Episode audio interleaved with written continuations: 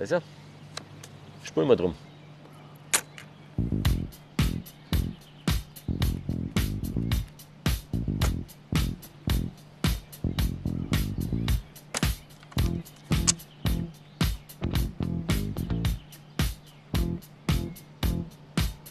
So wie ein Schlogo. Neiner. Neiner. Was? Na, Herz. Herz, neiner.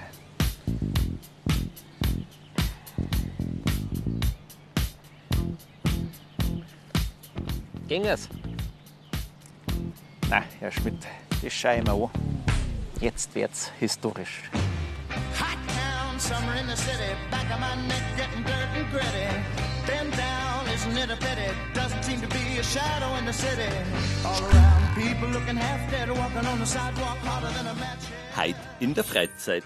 Geschichtsträchtige Brauereien samt Biergarten, die so schön und alt sind, dass man's gleich unter Denkmalschutz gestellt hat.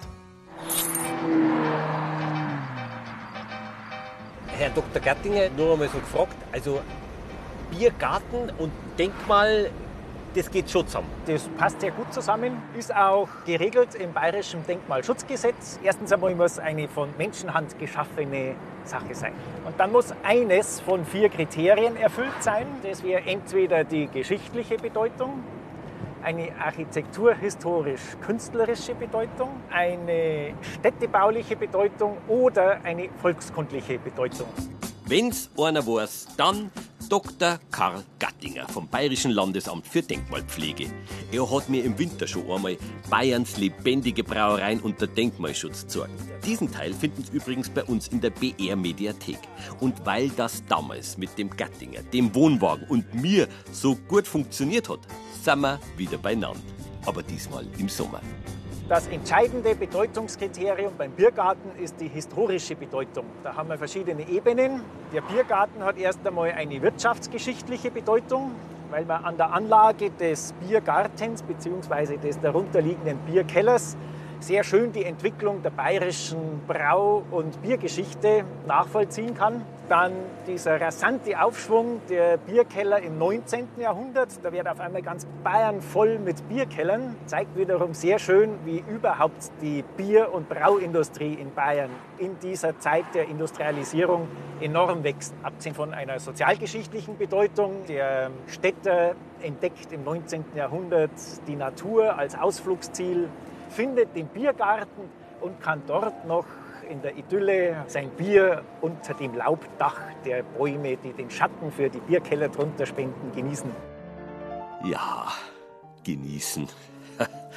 Wir schauen uns heute denkmalgeschützte Biergärten in vier bayerischen Regierungsbezirken an. Unser erstes Ziel ist Forchheim in Oberfranken. Das Besondere hier an Forchheim ist nicht nur diese erfreuliche Dichte an wunderschönen Fachwerkhäusern, sondern auch die denkmalgeschützten Brauereien. Wir haben hier in Forchheim vier Brauereien und alle vier sind denkmalgeschützt. Das haben wir nicht oft in Bayern. Also 100% Denkmalschutz in Forchheim. Für uns Denkmalpfleger ein Dorado natürlich. Jetzt schauen Sie hier, gleich rechts kommt schon die erste Brauerei, Brauerei Eichhorn. Ein Traum von einem Fachwerkhaus unten sowie die Sandsteinfassade und der schöne Torbogen auch mit der sauberen Brauereigaststätte. Hinten wird Bier braut, vorn kann man es dann gleich verkosten. Also vorn Gaststätte und hinten Bier. Soll ich irgendwo hinpacken, dass man. Ja, wir haben ja noch andere Brauereien.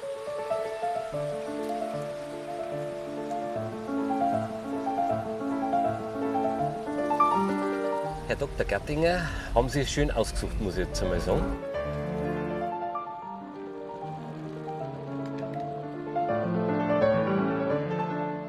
Nur, dass wir jetzt wissen, äh, wenn wir am Parkplatz haben, weil wir sind ja ein bisschen größer. Ein bisschen fahren wir noch weiter, weil jetzt kommen dann gleich hier rechts zwei weitere von diesen vier Brauereien. Der Neder, Ah, da sehe ich schon. das ist der erste. ja. Und daneben dann der Hebentanz, auch natürlich ein sehr schönes Fachwerkgebäude. Hier, was mir besonders gut gefällt, auch die Tür, noch so eine schöne Gaststättentüre, wie sie es gehört. Sauber kassettiert und diamantiert, zweiflügelig und drüber halt dieser Fachwerkgiebel. Und wenn Sie schauen, alle wieder mit den Gaststätten im Erdgeschoss. Dass ich jetzt so einen Speichelsturz habe, woher kommt das? Ja, die Tür ist zu, weiß ich gar nicht. Wir Wir fahren aber trotzdem noch ein Stück weiter. Weg von die Brauereien. Ja, weil wir wollen ja Bier trinken. Ja, ja, genau. Das war eigentlich der Plan, dass wir in der Sendung einmal ein Bier trinken. Oberfranken ist schon mit die Bierregion in Bayern überhaupt, muss man sagen. Man denkt natürlich zunächst einmal an Bamberg, eine der zentralen Bier- und Braukulturellen Städte in Bayern. Aber was in Oberfranken auch sehr faszinierend ist, ist dieser ungeheure Reichtum an kleinen und kleinsten Brauereien übers ganze Land verteilt. Und fast jede Brauerei hat wiederum ihren eigenen Bierkeller, ein bisschen außerhalb vom Ort dabei, wo man im Idealfall dann auch sehr schön sitzen kann und sein Bier genießen, direkt oberhalb der Lagerstätte, wie zum Beispiel der Kellerwald in Vorheim.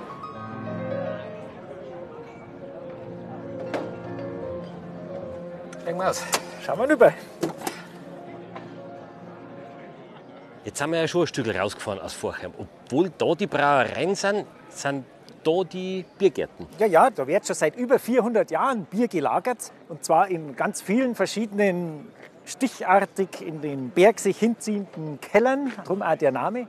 Und zu Hochzeiten 1722, weiß man genau, waren es 42 Bierkeller. Heute haben wir nur 23. Aber auch verschiedene Brauereien. Die Brauereien waren damals viel kleiner. Also hat praktisch jeder Wirt hat sein eigenes Bier braut. Und der Wirt hat dann sein eigenes Bier hier in seinem Felsenkeller gelagert. Und im Sommer hat er es dann auch gleich noch ausgeschenkt, im Garten. Und macht er ja heute auch noch, gell? Ja, bis heute.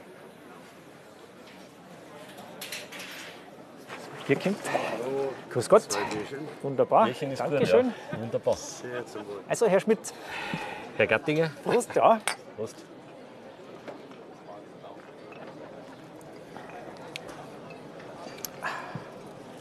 Ja schön. Oh, es gibt nichts Schönes. Kaum zu glauben, gell, dass Ja. früher Bayern ja eigentlich ein Weinland war. Bayern war ein Weinland.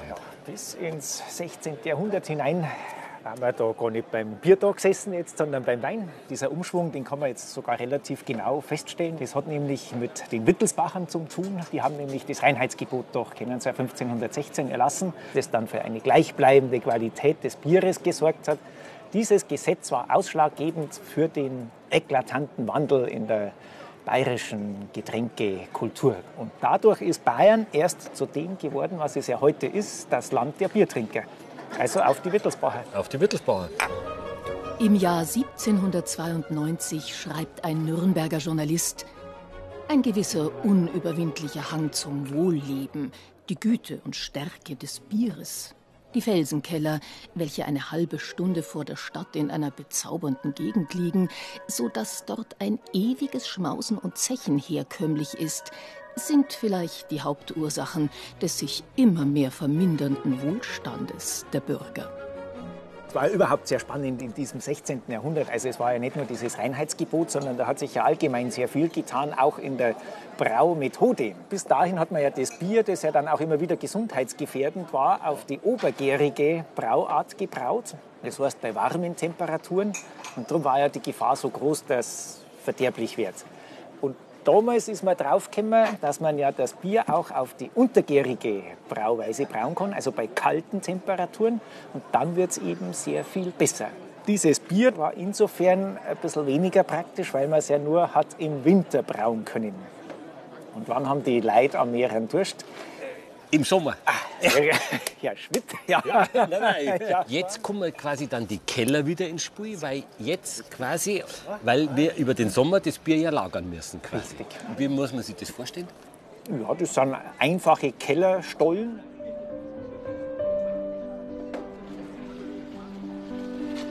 Man sieht eben diese Schleifspuren von den Kratzinstrumenten, wie es halt den Stein da raus gekratzt haben aus dem Sandsteinfelsen.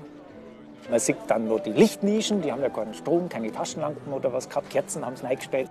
Und besonders wichtig, daran erkennt man eben auch den Bierkeller im Unterschied zum Kartoffelkeller.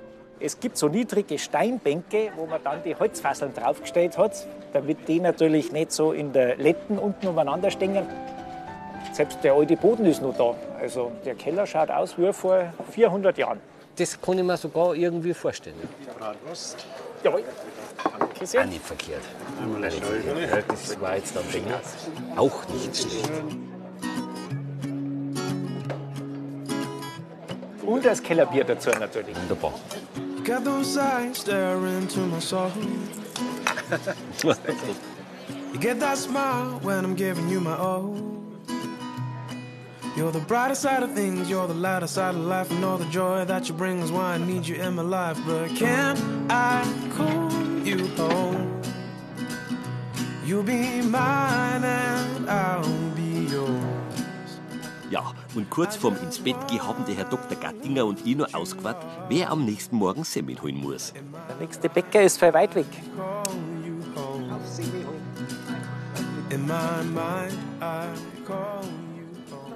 Herr Gattinger, also Frühstück war übersichtlich, muss ich sagen. Ja, haben Ihnen die zwei Semmeln, die ich geholt habe, nicht gelangt. Mei, wie viele unter Denkmalschutz stehende Biergärten gibt es denn eigentlich? Das kann man relativ genau sagen, weil in der bayerischen Denkmalliste sind 90 Biergärten verzeichnet, wobei man einschränken muss, in ungefähr 30 Biergärten wird man noch bedient. Und die anderen 60? Ja, die sind leider schon aufgelassen, die gehören zu Gasthäusern, die nicht mehr in Betrieb sind zum Beispiel, aber stehen natürlich als bauliche Anlage mit historischem Wert trotzdem unter Denkmalschutz. Unsere zweite Brauerei mit Biergarten liegt in Zirndorf, Regierungsbezirk Mittelfranken. Ja, und auch da kennt sich natürlich der Herr Dr. Gattinger besonders gut aus. Schließlich hat er die ganzen Brauereien mit Biergärten in dem Buch Genuss mit Geschichte selber rausgesucht. Mittelfranken ist ja ähnlich wie Oberfranken sehr reich an Brauereien. Hier in Mittelfranken haben wir natürlich die drei großen Städte Nürnberg, Fürth, Erlangen. Jede Stadt mit einer eigenen reichen Brauvergangenheit. Und was eben in Mittelfranken ganz ähnlich wie in Oberfranken auch ist, die vielen kleinen Brauereien auf dem Land. Und als Besonderheit hier, es war ja zum großen Teil Gebiet der Markgrafen von Brandenburg.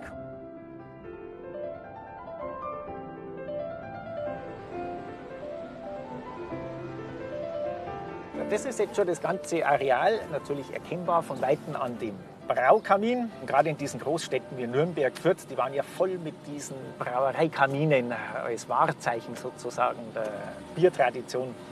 Die wissen Bescheid, dass wir kommen. Ja, schauen wir mal.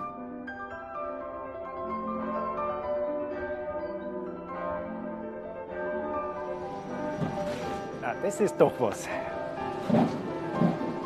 Denkmal wird quasi noch gearbeitet. Ja, und das hier schon seit 350 Jahren. Das ist ja uns immer am allerliebsten, wenn ein Baudenkmal nach wie vor so genutzt wird. Das ist schon eindrucksvoll.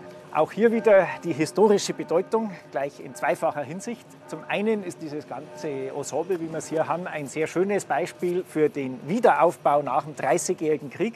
Weil auch Zirndorf hier war, wie ganz viele Orte und Städte in Mittelfranken, durch den Dreißigjährigen Krieg schwer in Mitleidenschaft gezogen wurden. Man hat dann aber gleich drauf wieder angefangen zum Aufbauen. Bauherr war der Markgraf selber, der Johann Friedrich von Brandenburg-Ansbach. Und da sind wir jetzt schon bei der zweiten historischen Bedeutungsebene. Dieses ganze Brauwesen ist nämlich ein wunderbares Beispiel für die Entwicklung des landesherrlichen Brauwesens in Bayern, das seinen Anfang genommen hat bei uns in München mit dem Kurfürst Maximilian I., der um 1600 auf die sinnvolle Idee gekommen ist, das Weißbierbrauwesen zu monopolisieren. Das heißt, im ganzen Land hat außer er selber kein Mensch Weißbier brauen dürfen. Ja, das Weißbiermonopol. Dem hat der Gattinger seinen Doktor zu Dr. Gattinger zu verdanken, weil er darüber eine Arbeit verfasst hat. Also, wollen wir ins Detail gehen? Servus, Herr Gattinger. Schön, dass Sie da sind. Ich komme gleich runter. Herr Butz, grüß Gott. Kann ich da stehen bleiben? Ja, alles gut, kein Problem. Also, wenn der das sagt, dann passt das schon, Passt weil der ist nämlich der Bräuverwalter hier von Zirndorf und wohnt nach wie vor im Bräuverwalterhaus, das er vor 350 Jahren hingestellt haben. Wir sind jetzt hier im Maschinenhaus, äh, schon lange nicht mehr in Betrieb, ist heute historischer Bestand. Wurde in den 60er Jahren das letzte Mal ernsthaft ausgebaut und angepasst, das Ganze. Ne? Ja, aber sehr schön, auch hier der historische Boden, die farbig gefassten äh, Fliesen mit dem geometrisierenden Ornament, wunderbar. Gefällt dir wieder? Ja, Und wir gehen jetzt rüber zu den Pferdestallungen, sind original erhalten.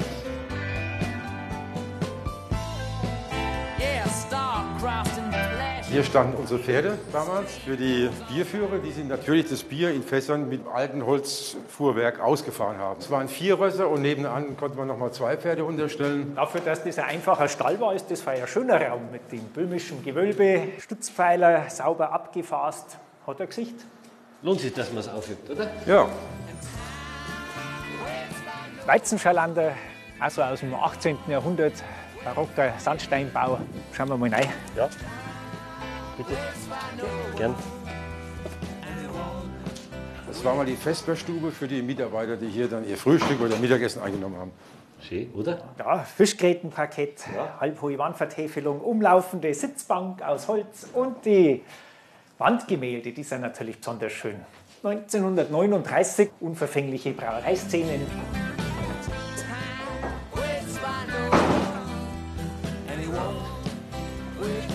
Fast neidisch auf ihr Gefährt hier. Ehrlich? Ja, schick. Also, hat irgendwas, ne? Ja, ja, ja. Also geht mir genauso, aber Ja. ist auch nicht schlecht. Haben Sie das Sandsteinrelief Ja, ja, Sie wollten bestimmt gerade was sagen. Ich merke ja, wie Sie einer Und tropft. Die Tür haben Sie natürlich auch gesehen. Ja, ich habe alles gesehen. Wunderschöne Wahnsinn. Biedermeier-Tür. Toll. Ja, ja. machst du schon. Gut, Ja, bitteschön. Na, na, bitte. Also, Hier ist unser Sudhaus, das Herzstück der Brauerei. Herr Schmidt, sehen wir jetzt sehr schön dieses barocke Sudhaus in seiner Grundstruktur des 18. Jahrhunderts. Zweischiffige Sudhalle mit schönen Stützpfeilern aus Sandstein hier, Kappengewölbe. Und man sieht, wie stabil auch und wie vorausschauend die gebaut haben, weil dieses Sudhaus kann man heute, 250 Jahre später, immer noch hernehmen zum Bierbrauen. Sie brauen hier quasi ein Bier. Wir brauen hier zwei Biersorten, im Wesentlichen zwei, etwas Weizen noch, aber im Wesentlichen zwei. Ein helles und ein Kellerbier. Wir haben etwa 5,2 Prozent Alkohol, ein Stammbier zu so mit etwa 11,5, 12 Prozent Volumen. Und was noch wichtig ist, äh, was die Bekömmlichkeit eigentlich ausmacht für so ein Bier als Landbier, ist natürlich die Frage, wie viel Kohlensäure ist gebunden im Bier. Und da sind wir relativ verhalten. Also wir haben ein ausgewogenes Verhältnis zwischen Alkohol und CO2 und gleichzeitig die Malzigkeit, die Stärke im Bier, das Volumen, was es ausdrückt. Hallo, servus. Habe ich die Ist ja schon fündig, gell? Zweimal, oder? Schäufele? Zu trinken wissen Sie auch schon? Ja, da muss ja.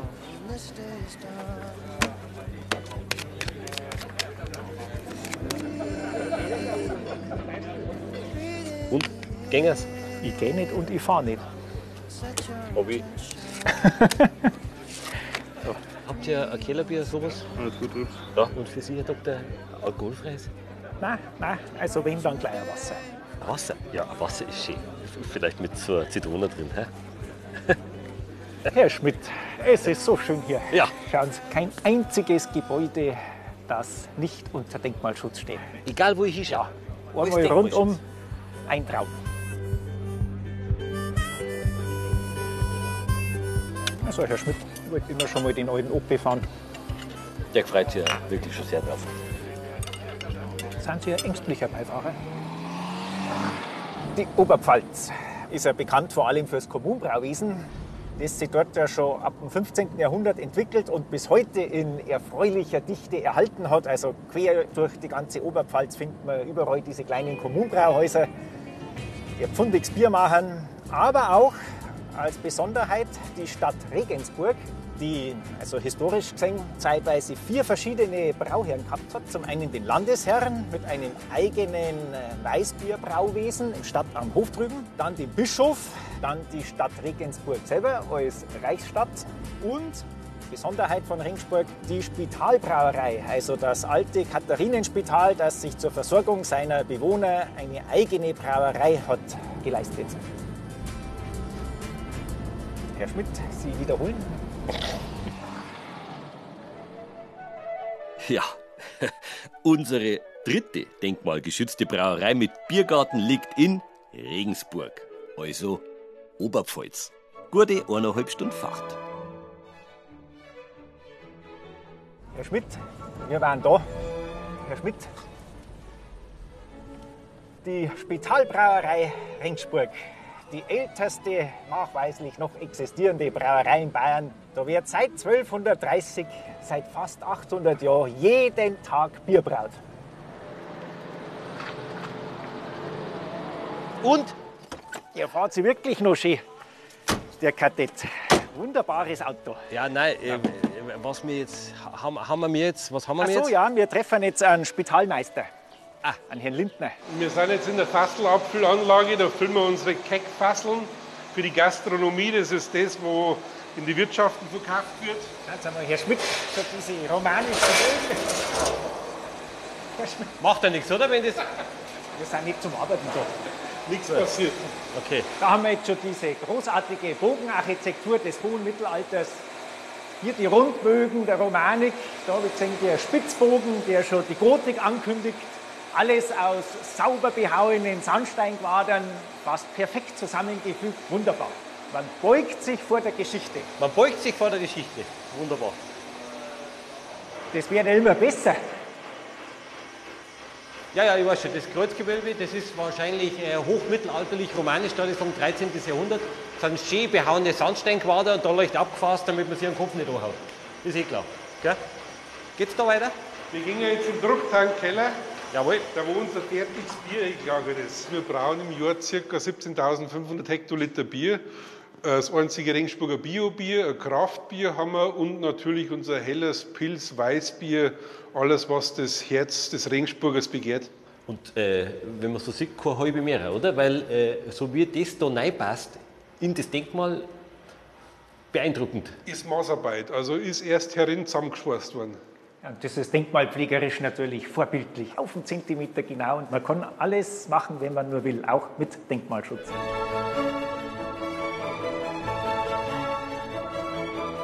Spitalmeister, was ist das? Ja, das ist sowas wie der Chef von der ganzen Stiftung. Und das gibt es im Katharinenspital eben durchgängig seit 1226. Ich bin jetzt der 124. Sauber. Ah ja, Spitalbrauerei verkauft. Das ist jetzt quasi. Das ist jetzt der Getränkeabholmarkt. Die Barockzeit hat natürlich auch eine tolle Architektur entwickelt. Wir sind jetzt hier im 18. Jahrhundert. Das war ja ein einfacher Stall, wenn man sich das überlegt. Mit dem schönen Gratgewölbe, schöne Säulen, hier so oktogonal ausgebildet. Wunderbar. So ein Getränkemarkt. Wünscht man sich doch, oder? Ja,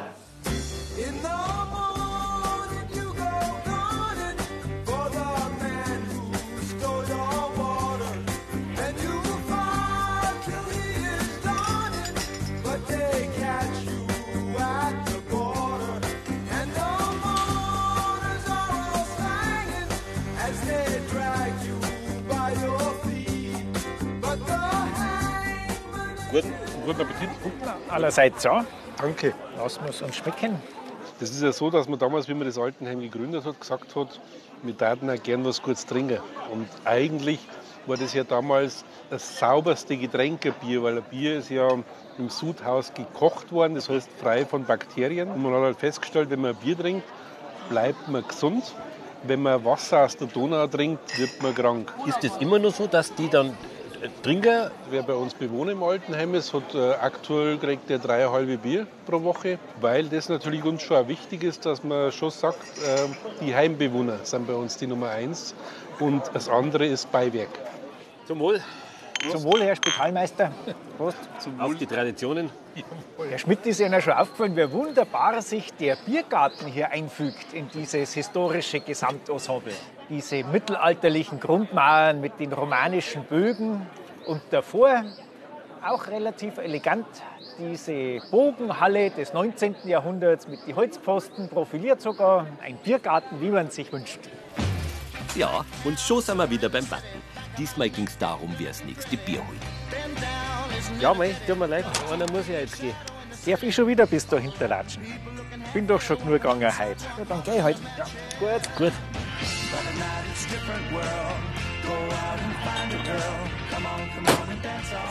Aber jetzt spielen wir nur mal eins aus. Geschichte kann er ja, der Herr Dr. Gattinger. Aber warten, mei, vielleicht lernt er es ja noch. Auf jeden Fall haben wir am nächsten Morgen Regensburg verlassen. Da sind wir dann weitergefahren. Quasi heimgefahren nach München. Da hat nämlich der Herr Doktor seine Behörde. Und ich, ja, auch, also nicht mein Sender. Und der ist ja auch noch direkt neben dem Biergarten, wo wir jetzt sind.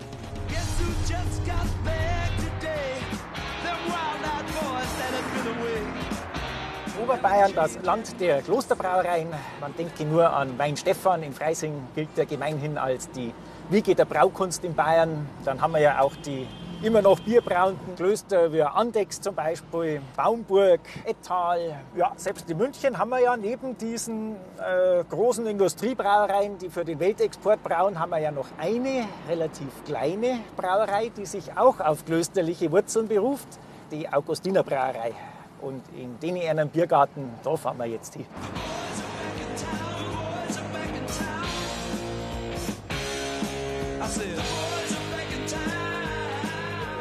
Schauen Herr Schmidt, das fängt ja schon so schön an da im Augustinerkeller mit der Fassade der ehemaligen Fasslagerhalle. Der ganze Keller hier als Augustiner Keller, den gibt es ja schon seit ungefähr 1805, 8 rum, so genau weiß man es gar nicht. Dann ist er immer wieder umgebaut worden. Und die letzte Veränderung war 1931, relativ jung, aber man sieht schon unten an diesem Erker zum Beispiel, wie malerisch der dazugekommen ist, so der Fassade. Wir haben noch die Rundbögen, die Stichbogenfenster, kleinteilig sprossiert, dann die Rahmen, wenn Sie einer anschauen, sauber profiliert und in der Mitte mit dem Scheitelstein. Und das haben wir die ganze Fassade durch. Und dann da oben sieht man jetzt doch schon die Zeit, so späte 20er Jahre, die Lisenen kräftig ausgebildet und nicht mehr ganz durchgezogen. Das gehört dazu, dass der Biergarten auch. Wenn wir schon mal da sind, schauen wir uns alles so, Ja, ja, was hier denkmalgeschützt ist. so machen wir es. Aber sehr schön, Herr Gattinger, sehr schön. Ja, gefällt mir.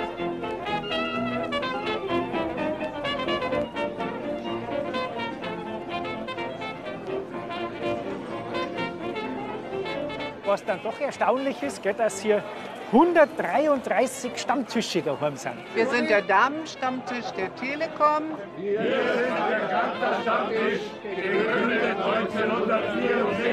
sind teilweise seit Jahrzehnten schon da und jeder hat seinen eigenen Tisch. Die treffen sich einmal im Jahr, halt im Frühling, wenn es dann losgeht, bringen ihren eigenen Tisch mit.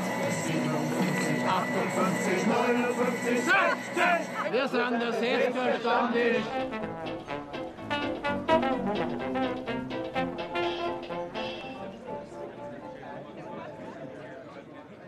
Wann ist eigentlich ein Biergarten ein Biergarten? Nur wo unten der Bierkeller ist und drüben die Kastanien und die Ausschankfläche für das Bier, das drunten gelagert wird, dann kann man von einem echten Biergarten reden. Alles andere sind Schanigärten, Gastgärten, Wirtsgärten, aber keine Biergärten. Wenn wir fertig sind, spulen wir. Toi, toi, toi, alles Gute, Herr Gattinger. Oh, sage ich auch 10? Ein Achter bitte.